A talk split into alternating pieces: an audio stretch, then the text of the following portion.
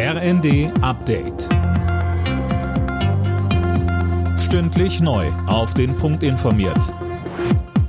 Ich bin Johannes Schmidt. Berlin, Hamburg, Bremen und Hannover. Verdi hat zum Start in die Woche das Sicherheitspersonal an diesen Flughäfen zum Warnstreik aufgerufen. Die Gewerkschaft will damit den Druck im Tarifkonflikt erhöhen. Hunderte Flüge dürften ausfallen, Zehntausende Passagiere betroffen sein.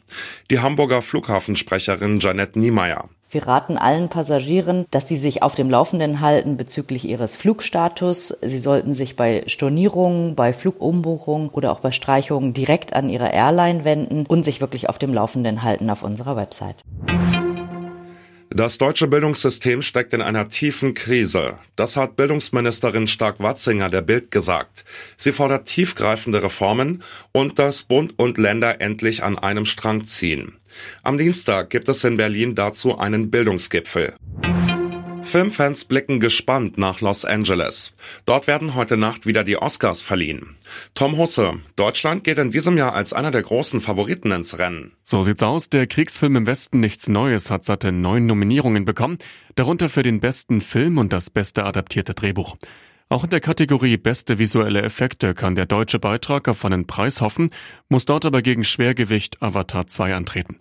Die meisten Oscar-Nominierungen, elf an der Zahl, gab es in diesem Jahr für die Fantasy-Komödie Everything Everywhere All at Once. Deutschland will die Wirtschaftsbeziehungen zu Brasilien und Kolumbien vertiefen und auch beim Klimaschutz enger zusammenarbeiten. Aus diesem Grund sind Wirtschaftsminister Habeck und Landwirtschaftsminister Özdemir zu Gesprächen nach Südamerika gereist.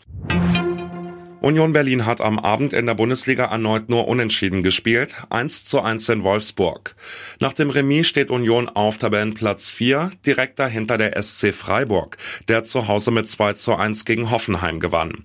Bayer Leverkusen holte in Bremen einen 3 zu 2 Sieg. Alle Nachrichten auf rnd.de